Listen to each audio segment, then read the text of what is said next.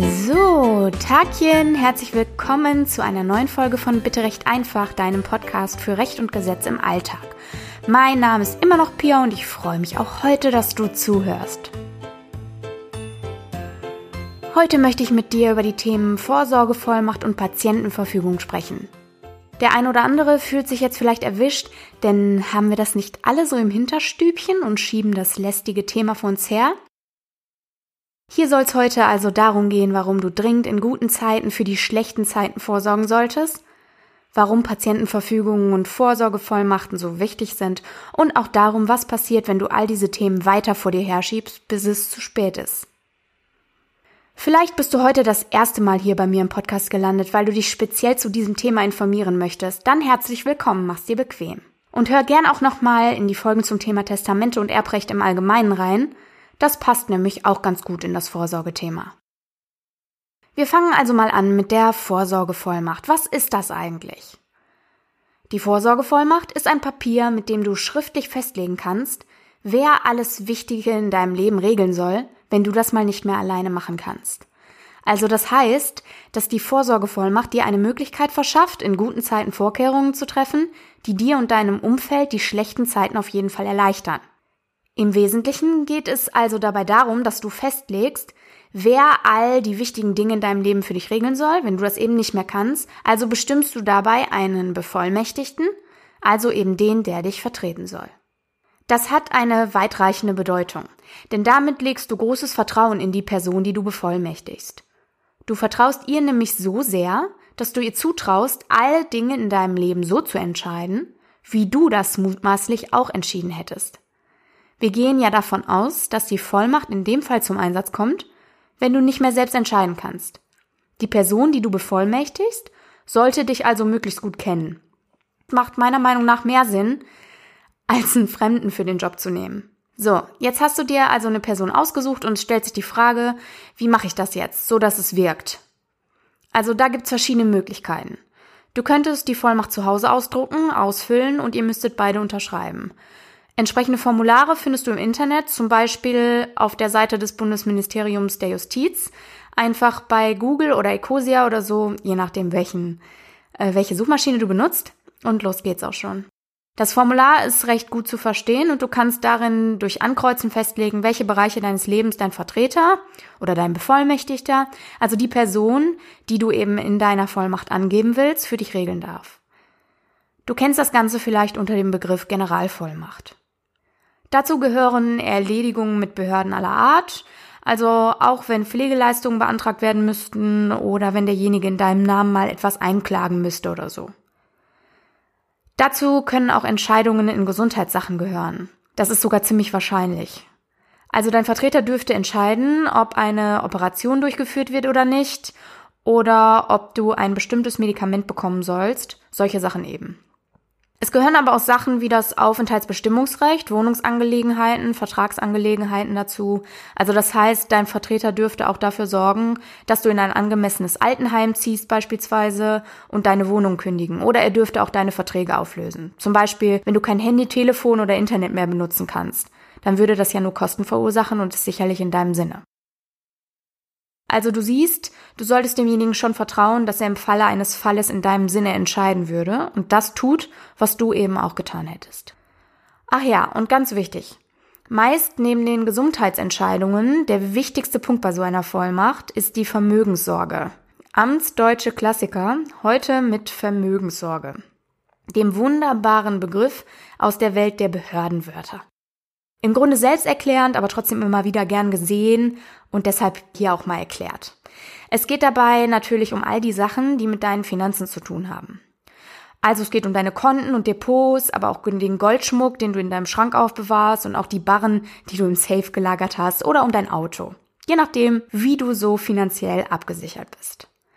Theoretisch geht es dabei eben auch um Immobilien. Hierbei gibt's aber eine Besonderheit. Wenn du Immobiliensachen durch deinen Bevollmächtigten regeln lassen willst, also wenn du Eigentümer von Immobilien jeglicher Art bist, solltest du die Vollmacht nicht im stillen Kämmerlein, sondern schon bei einem Notar deiner Wahl aufsetzen lassen. Grundsätzlich kannst du eine Vollmacht formlos, das heißt theoretisch sogar ohne den Vordruck, wenn du willst, sogar auf dem Bierdeckel oder einem Stück Klorolle erstellen. Dann akzeptiert aber das Grundbuchamt das nicht. Wenn dein Bevollmächtigter also eine Immobilie von dir verkaufen muss, zum Beispiel weil du Geld für die Heimkosten brauchst oder so, dann wird es spätestens beim Grundbuchamt Probleme mit der Vollmacht geben. Was in so einem Fall passiert, dazu komme ich später nochmal detailliert. Erstmal hier weiter. Der Notar kann mit dir auch ganz individuell deiner Vorstellung nach deine Vorsorgevollmacht ausarbeiten. Das ist vielleicht sinnvoll, wenn du dich mit so einem Standardformular nicht identifizieren kannst. Aber auch davon abgesehen, es ist nie verkehrt, sich beraten zu lassen. Eine individuelle Beratung kann und soll eben durch diesen Podcast oder meine E-Books nicht ersetzt werden. Ein weiterer Vorteil einer notariellen Vorsorgevollmacht besteht übrigens darin, dass die Banken sie akzeptieren. Denn auch wenn die Vollmacht eigentlich formlos, also wir erinnern uns an die Klorolle oder den Bierdeckel, sein darf, heißt das nicht, dass das in der Praxis an allen Stellen funktioniert, leider. Also die Banken haben meist unheimlich Schiss, dass sie Gelder aufgrund einer falschen oder fehlerhaften Vollmacht rausgeben. Sie wollen halt einfach nicht haften, verständlicherweise. Also ist es gängige Praxis, dass die Banken private Vollmachten nicht akzeptieren. Du könntest das natürlich vor Gericht einklagen und so weiter, aber bis dahin ist dann vielleicht das Kind auch schon in den Brunnen gefallen, wenn du schnell Geld brauchst. Beziehungsweise dein Bevollmächtigter schnell Geld für dich braucht. Wenn du zum Notar gehst, hält der in der Urkunde, also in deiner Vollmacht, fest, dass er sich mit dir unterhalten hat und dass er sich dadurch davon überzeugen konnte, dass du Herr deiner Sinne warst. Natürlich hält er darüber hinaus auch fest, dass du tatsächlich der bist, als den du dich ausgibst. Er checkt also deinen Perso oder Reisepass und gibt an, wie du dich ausgewiesen hast. Das ist für die Banken auch dann genug Absicherung. Wenn du jetzt sagst, na gut, die notarielle Vollmacht bräuchte ich dann aber jetzt echt nur für die Bank, gibt's hier auch noch kostengünstigere Lösungen. Die Banken bieten nämlich für gewöhnlich auch hauseigene Vollmachten an. Du könntest also auch in deine Filiale gehen, also in die Filiale deiner Hausbank, und da das entsprechende Formular mit deinem Bevollmächtigten zusammen vor Ort hinterlegen. Dann haben ja die Angestellten vor Ort in der Bank schon deine Personalien geprüft und wissen auch, dass du noch alle Tassen im Schrank hattest. Das gibt's übrigens auch bei den Direktbanken, also wenn du gerne auf Kontoführungsgebühren verzichtest und deshalb keine Filialbank mehr nutzt und alles online regelst. Es kann halt sein, dass dein Bevollmächtigter sich dann auch nochmal mit so einem Postident-Verfahren oder so legitimieren muss. Er kann ja dann eben nicht persönlich hingehen und seinen Personalausweis vorlegen. Du kannst ja in dem Fall einfach mal auf der Seite deiner Bank nachschauen, ob es sowas gibt und was man dafür tun muss. Dann sollte das ja kein Problem sein. Wenn du natürlich bei mehreren Bankenkonten hast, müsstest du das bei jeder Bank hinterlegen. Schon klar, oder? Es gibt übrigens noch eine Variante. Also wir haben jetzt quasi die notarielle Vollmacht erläutert und wir haben die privatschriftliche Vollmacht erläutert, die du eben gegebenenfalls mit so einer Bankvollmacht komplettieren kannst. Ne? Aber es gibt eben noch eine dritte Variante. Du könntest deine private Vollmacht nämlich nehmen und mit deinem Bevollmächtigten zur Betreuungsbehörde in deiner Stadt gehen und die Vollmacht dort beglaubigen lassen. Allerdings ist das nur in Anführungsstrichen eine Unterschriftsbeglaubigung. Das heißt, dass da nur bescheinigt wird, dass die Unterschriften von dir und deinem Bevollmächtigten tatsächlich von euch geleistet wurden. Also das bescheinigt nur die Echtheit der Unterschrift. Das kann natürlich auch der Notar, der Unterschied zur Beurkundung ist aber halt, dass dabei nicht geprüft wird, ob du im Vollbesitz deiner geistigen Kräfte warst und du dabei keine, äh, keine Beratung erhältst. Also da geht's wirklich nur darum, dass äh, die Echtheit deiner Unterschrift bestätigt wird. Ob in deinem Fall vielleicht doch eine notarielle Generalvollmacht Sinn ergibt, kannst du dir in Ruhe überlegen.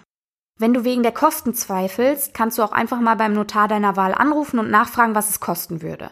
Wenn du danach fragst, sagt man dir dort bestimmt auch, was es kostet, wenn du mal nur über deinen Fall mit dem Notar oder der Notarin quatschen möchtest, um zu dem Entschluss zu kommen, ob sich eine notarielle Vollmacht für dich lohnt oder nicht. Wichtig ist nur, dass du bei allem Überlegen das leidige Thema Vorsorgevollmacht nicht wieder vor dir herschiebst, bis es zu spät ist. Was in dem Fall nämlich passieren kann, oder vielmehr, ganz sicher passieren wird, erzähle ich dir jetzt mal. Also, ich habe dir ja schon mal von meinem Job erzählt. Ich konstruiere jetzt mal einen Fall, der so ähnlich letztens vorgekommen ist. Allerdings muss ich den ein bisschen abwandeln, um ihn noch drastischer zu machen. Sorry für die sehr plakative Darstellung in den nächsten Minuten, aber genau so würde es kommen. Also stell dir vor, du bist verheiratet und ihr seid gerade auf dem besten Weg zusammen alt zu werden und in der Blüte eures gemeinsamen Lebens. Die Kinder sind aus dem Haus, ihr seid so, nehmen wir mal an, Anfang 50. Ihr habt also noch ein paar Jahre zu arbeiten und dann wartet die Rente und ihr könnt die Welt gemeinsam auf den Kopf stellen. Nun sitzt ihr sonntags zusammen beim Frühstück und dein Mann oder deine Frau fällt auf einmal um. Du rufst panisch den Krankenwagen und im Krankenhaus stellt man fest, dass dein Mann bzw. deine Frau einen Schlaganfall hatte. Motorische Fähigkeiten, Sprechen, alles im Eimer und jetzt stehst du da.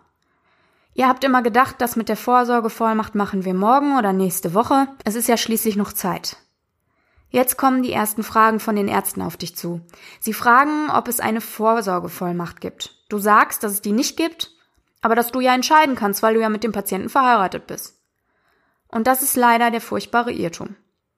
Dass du Ehemann bzw. Ehefrau von jemandem bist, heißt in Deutschland nämlich leider nicht, dass du automatisch zum gesetzlichen Vertreter wirst.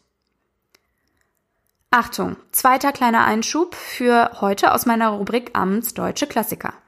Der gesetzliche Vertreter. Also das ist eine Umschreibung für die Menschen, die Kraft Gesetzes, also eigentlich vollautomatisch die Belange einer anderen Person regeln dürfen. Bei Kindern sind das die Eltern mit Sorgerecht. Solange du das Sorgerecht für dein Kind hast, bist du sein gesetzlicher Vertreter. Wenn das Kind keine Eltern hat, bekommt es einen Vormund. Und durch die Ernennung zum Vormund tritt der Automatismus mit der gesetzlichen Vertretung in diesem Fall ein. Für Erwachsene ohne Bevollmächtigte ist das der rechtliche Betreuer. Hier funktioniert das wie beim Vormund. Der Betreuer wird vom Gericht ernannt und ist dadurch automatisch der gesetzliche Vertreter. Aber die Ernennung muss halt auch erstmal passieren. Und das bringt uns jetzt auch zurück zu unserem Fall. Denn, wie wir ja wissen, gibt es keine Vollmacht und damit auch keinen aus freiem Willen vom Patienten bestimmten Vertreter. Also du, beziehungsweise dein Ehemann, deine Ehefrau, hat ja keinen Vertreter bestimmt, als es noch ging, motorisch und geistig. Deshalb muss natürlich jetzt ein gesetzlicher Vertreter her und das geht bei Erwachsenen halt nur über die rechtliche Betreuung. Jetzt wird dem Amtsgericht mitgeteilt, dass es eine Person gibt, die nicht mehr selbst entscheiden und ihre Angelegenheiten regeln kann. Entweder du machst das oder die Ärzte, denn denen sind ja, zumindest wenn sie jetzt nicht schnell handeln müssen, um zum Beispiel ähm, schlimme gesundheitliche Folgen zu verhindern, auch die Hände gebunden, ohne dass sie einen Entscheider haben sozusagen, der ihnen sagt, ob sie gewisse Operationen oder medikamentöse Behandlungen durchführen dürfen. So, das ruft jetzt auf jeden Fall schon mal einen Gutachter auf den Plan, der den Patienten anschaut und feststellt, ob er Bedarf für eine Betreuung hat oder nicht. Außerdem kommen der Richter oder die Richterin vom Amtsgericht und auch eine Person von der städtischen Betreuungsbehörde raus und begutachten den Patienten auch. Es dauert unter Umständen schon mal ein paar Wochen, bis sich alle ein Bild gemacht haben. Am Ende des Tages macht der Richter dann einen Beschluss, in dem er eine Person als Betreuer und damit eben automatisch als gesetzlichen Vertreter des Patienten bestimmt. Jetzt kommt natürlich die nächste Frage auf. Und wer soll diese Person jetzt sein? Im Betreuungsrecht, was wir übrigens mal wieder in unserem Lieblingsgesetz, dem BGB, finden, ist geregelt, dass das in erster Linie ein Ehrenamtler machen soll. Also das heißt, man schaut erstmal im Umfeld der zu betreuenden Person, ob da Leute sind, die bereit und geeignet sind, das Amt zu übernehmen. In unserem Fall gibt es ja auf jeden Fall schon mal dich, denn du bist ja mit dem Betreuten verheiratet. Also spricht man auch mit dir ganz ausführlich darüber und wenn dann alle Beteiligten zu dem Schluss kommen, dass du geeignet bist und wenn du auch der Betreuer deines Partners sein willst, kann's losgehen. Du wirst zum Betreuer bestellt. Was kommt jetzt alles auf dich zu? Zuerst wirst du mal vom Amtsgericht vorgeladen. Das heißt, du kriegst ein nettes Anschreiben von dem Rechtspfleger oder der Rechtspflegerin, der oder die für deinen Fall zuständig ist. Falls du wissen magst, was ein Rechtspfleger so macht, hör gerne meine Vorstellungsfolge rein, falls du die noch nicht kennst, da wird's nochmal erklärt. Du kommst dann also zu einer bestimmten Zeit in das Büro des jeweiligen Kollegen und der erzählt dir dann, was du alles darfst und was nicht. Und spätestens jetzt dürfte dir auffallen, dass da eine übergeordnete Instanz, nämlich das Betreuungsgericht, also die Betreuungsabteilung des Amtsgerichts, was zuständig ist, anfängt, dir auf die Finger zu schauen, und zwar in der Vertretung deines langjährigen Partners, den du wahrscheinlich besser kennst als jeder andere. Unschön, aber leider die Realität. Das ist die Folge von fehlenden Vorsorgevollmachten. Also wie gesagt, ihr hattet ja in unserem Fall gar keine Unterlagen erstellt, sodass du jetzt als Betreuer für alles Mögliche eingesetzt wirst, unter anderem für die Vermögenssorge und die Immobiliengeschichten. Du stellst nämlich schnell fest, dass du voll berufstätig sein musst, um für alle möglichen Kosten aufzukommen und dass du deshalb die Pflege deines Partners nicht alleine und zu Hause machen kannst. Also musst du eine Immobilie verkaufen, um die Kosten für dein Heim zu, für das Heim deines Partners zu decken. Entschuldige bitte an der Stelle nochmal, dass ich so lapidar und plakativ daherrede, aber es ist so wichtig, dass du als Zuhörer verstehst, wie das Leben an der Stelle tatsächlich leider aussehen würde. Beim Notar würde man dich darüber aufklären, dass du die Genehmigungen deines, äh, des Betreuungsgerichts brauchst, weil du keine Vollmacht hast. Also das heißt, für den Verkauf der Immobilie ist ja ähm, ein notarieller Vertrag vorgeschrieben. Das heißt, du würdest dich dann für den Immobilienverkauf beim Notar wiederfinden. Und da würde man eben mit dir darüber sprechen, dass du eine betreuungsgerichtliche Genehmigung brauchst. Die brauchst du eben deshalb, weil du keine Vollmacht hast. Das heißt, der Rechtspfleger, dem du im Gespräch am Anfang kennengelernt äh, hast, muss das Grundstücksgeschäft genehmigen. Das Verfahren in so einem Fall sieht übrigens kurz gefasst so aus. Zuerst braucht man ein Verkehrswertgutachten. Das kann schon mal schnell, je nach Umfang, zwischen ein paar hundert und ein paar tausend Euro kosten. Dann wenn klar ist, dass dein Ehemann oder deine Ehefrau sich nicht mehr selbst zu dem geplanten Verkauf äußern kann, wird ein Verfahrenspfleger bestellt. Das ist eine externe und unabhängige Person, die den geplanten Verkauf aus Sicht der betreuten Person beurteilt, also quasi deren Position einnimmt und dann alles abwägt. Also das wäre sozusagen eine Prüfung, ob der Verkauf zum Wohl des Betreuten ist. Um den Verfahrenspfleger kommen wir auf jeden Fall nicht herum, weil das Gesetz den so vorschreibt, wenn der Betreute selbst nichts mehr dazu beitragen kann. Ich möchte dir kurz aufzeigen, welche Kosten bisher im Rahmen unseres fiktiven Betreuungsverfahrens entstanden wären. Für eine Betreuung entsteht jedes Jahr eine Gebühr. Das Jahr, in dem die Betreuung eingerichtet wurde und das erste volle Jahr danach werden aber gemeinsam veranschlagt. Das heißt, für die beiden entsteht dann nur eine Jahresgebühr, aber das mal nur am Rande. Die Gebühren sind nämlich trotzdem noch saftig genug. Die Gebühr entsteht dann, wenn dein Ehemann bzw. deine Ehefrau mehr als 25.000 Euro Vermögen hat. Also 25.000 Euro sind der Schonbetrag. Darüber wird dann zur Kasse gebeten. Da wir ja gerade festgestellt haben, dass es ein Haus zu verkaufen gibt, wird auf jeden Fall eine Gebühr anfallen. Zumindest, wenn es sich dabei nicht um eine Wellblechhütte irgendwo im Wald handelt. Also, was kostet der Spaß? Hol dir einen Stift und schreib besser mal mit. Also, Stand jetzt, 2020, kostet die Betreuung mindestens 200 Euro im Jahr. Nach oben sind keine Grenzen gesetzt. Pro 5000 Euro Vermögen kostet die Betreuung 10 Euro. Da 25.000 Euro Schonvermögen sind und daher nicht mit eingerechnet werden, zieht man die vom Gesamtvermögen ab und rechnet nur mit dem übersteigenden Vermögen. Also wir nehmen an, das Haus, das du verkaufen willst, ist 250.000 Euro wert und dir und deinem Ehemann gehört die Hälfte und es gibt kein weiteres Geld auf der Bank oder so. Das sind dann also 125.000 Euro Vermögen, die dein Ehemann allein besitzt, der halbe Anteil. Davon werden 25.000 Euro Schonbetrag abgezogen und es bleiben 100.000 Euro. Die rechnet man dann durch 5.000 Euro und stellt fest, dass das Ergebnis 20 ist. Das wiederum mit den 10 Euro multipliziert denn wir erinnern uns, pro 5000 Euro entstehen 10 Euro Kosten, ergibt 200 Euro, also die Mindestgebühr. Du siehst also, der Rahmen der Mindestgebühr geht quasi von 25.000 Euro bis 125.000 Euro. Erst danach erhöht es sich. Übrigens, das sei auf jeden Fall hier am Rande erwähnt, das Haus oder die Wohnung, in der der Betreute, also dein Ehemann oder Ehefrau, selbst oder ein naher Angehöriger, also, also du zum Beispiel als Ehegatte, wohnt, zählt nicht dazu. Solche Räumlichkeiten werden nicht in die Wertberechnung mit einbezogen. Kleines Beispiel zu den Kosten noch für die Klarheit. Also, vielleicht hast du einen Stift parat, es ist wirklich besser damit zu schreiben. Ich mach's langsam. Wir nehmen an, ihr habt jede Menge Kohle auf der hohen Kante. Ein bis zwei Häuschen und Wohnungen. Insgesamt so 500.000 Euro. Und alles davon gehört euch beiden zur Hälfte. Das macht dann 250.000 Euro Betreutenvermögen. Also das reine Betreuten, das reine Vermögen deines Ehemannes, deiner Ehefrau, der hälftige Anteil eures gemeinsamen Vermögens beträgt 250.000 Euro. Die Rechnung wäre dann also 250.000 Euro minus 25.000 Euro Schonvermögen ergibt 225.000 Euro. Das geteilt durch 5000 Euro, weil pro 5000 Euro entstehen 10 Euro Gebühr, ergibt 45. Das wiederum also mal 10 Euro gerechnet, ergibt 450 Euro. Es sind also 450 Euro an Gebühren für die Betreuung pro Jahr. Ich stelle bei Instagram und Facebook ein paar Beispielrechnungen ein, dann könnt ihr noch mal gucken und dann setzt sich das auch. Damit hätten wir dann also schon mal die Jahresgebühr.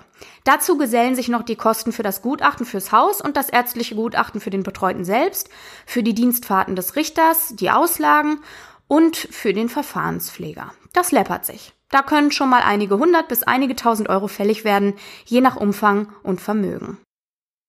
Ihr könnt davon ausgehen, dass die notarielle Vollmacht, was auch immer ihr an Vermögen habt, euch günstiger kommt oder das gleiche kostet. Nur mal so am Rande. Informiert euch einfach. Und abgesehen von den Kosten waren wir ja auch noch bei deinen Pflichten. Also die Pflichten, die so ein Betreueramt eben mit sich bringt. Da wäre zum Beispiel die Rechnungslegung. Als Ehepartner des Betreuten musst du die nur einmal anfertigen, und zwar am Ende der Betreuung. Die endet, wenn dein Betreuter stirbt oder wenn du die Betreuung an jemand anderen abgibst, zum Beispiel weil du überfordert bist oder einfach nicht länger bereit. Oder falls er sich wieder berappelt. Das wäre natürlich die beste Variante. Dann musst du deine Abrechnung unter Umständen über viele Jahre der Betreuung anfertigen und dafür musst du alle Belege und Rechnungen aufbewahren. Eben alles, was nachweist, was du in Vertretung des Betreuten mit dessen Geld gemacht hast. Es gibt dann noch eine Kleinigkeit, über die wir auch noch kurz sprechen müssen. Zumindest reiße ich die noch mal kurz an. Innerhalb des Formulars, das du dir auf der Seite des Ministeriums der Justiz runterladen kannst, gibt es eine Klausel, dass der Bevollmächtigte auch dein Betreuer sein soll. Das ist eine sogenannte Betreuungsvollmacht. Du kannst für den Fall, dass deine Vollmacht nicht reicht oder nicht anerkannt wird oder sonst was damit nicht stimmt und sie dahin nicht greift, bestimmen, wen das Gericht als Betreuer bestellen soll. Das ist also ein kleines Backup und deshalb durchaus sinnvoll. Wenn in dem Formular, das du benutzt, eine solche Klausel nicht enthalten ist, kannst du sie handschriftlich hinzufügen oder es gibt dafür auch noch extra Formulare. Der Malteser Hilfsdienst bietet sowas zum Beispiel auf deren Homepage an. Du kannst dir deine Vollmacht natürlich auch individuell zusammenklöppeln, wenn du dir das zutraust. Da gibt's keinen Formularzwang oder sowas. Wie gesagt, eigentlich ja formlos. Zuletzt möchte ich noch ein Wörtchen zum Thema Patientenverfügung verlieren. Ein weit verbreiteter Irrglaube ist nämlich, dass die Patientenverfügung und die Vorsorgevollmacht dasselbe sind. Das ist grundsätzlich nicht so. Es mag Formulare geben, die beides abdecken, aber die Patientenverfügung ist grundsätzlich ein eigenständiges Vorsorgedokument. Bei der Vorsorgevollmacht legst du ja fest, wer die Dinge für dich regeln soll und in welchen Belangen. Da liegt also der Fokus auf der Person, die du als Bevollmächtigten bestimmst. Also die Frage ist da, wer? Im Gegensatz dazu liegt der Fokus bei der Patientenverfügung auf einer bestimmten Situation, nämlich der, dass du in eine gesundheitliche Notlage gerätst, die es dir nicht mehr ermöglicht, selbst zu entscheiden, was mit dir passieren soll. Du triffst darin also sozusagen Ergänzungen zu deiner Vorsorgevollmacht in puncto Gesundheitsentscheidungen, und zwar für genau die eben beschriebene, nicht mehr so harmlose Situation. Da ist die Frage also eher, was genau soll gemacht werden.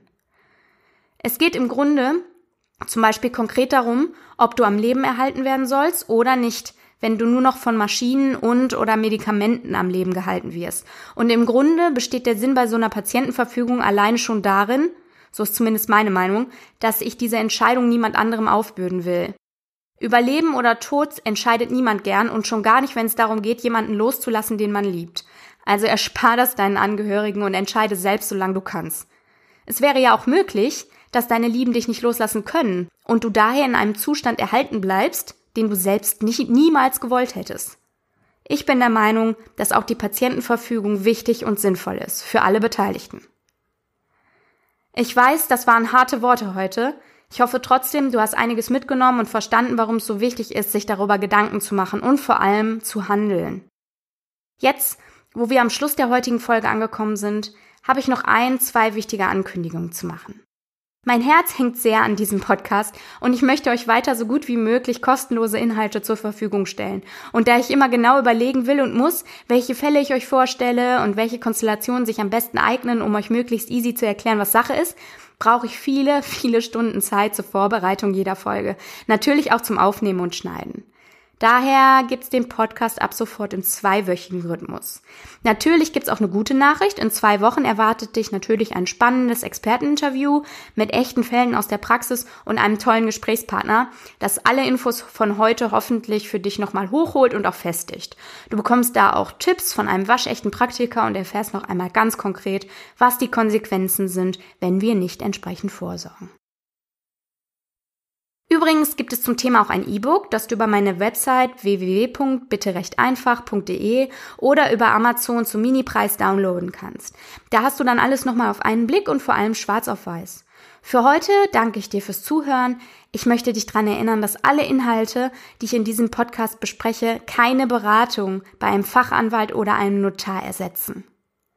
Das, was ich dir erzähle, dient nur deiner Wissenserweiterung und ich versuche, das vermeintlich trockene Thema deutsches Recht etwas unterhaltsamer und lockerer zu gestalten und vor allem natürlich verständlich. Wenn mir das deiner Ansicht nach gelungen ist, hinterlass mir gerne eine Bewertung bzw. abonniere mich dort, wo du mich hörst, bei iTunes oder Apple Podcasts, Spotify, in deinem Podcatcher oder wo auch immer. Bei Fragen oder Anregungen kannst du mir gerne an info@bitterechteinfach.de eine E-Mail schreiben oder natürlich bei Instagram oder Facebook unter bitterechteinfach.podcast. Dort findest du übrigens auch immer alle News zu neuen Folgen und ich freue mich, wenn du dann in zwei Wochen wieder dabei bist. Ich wünsche dir bis dahin eine gute Zeit und alles Liebe und sage Tschüssi!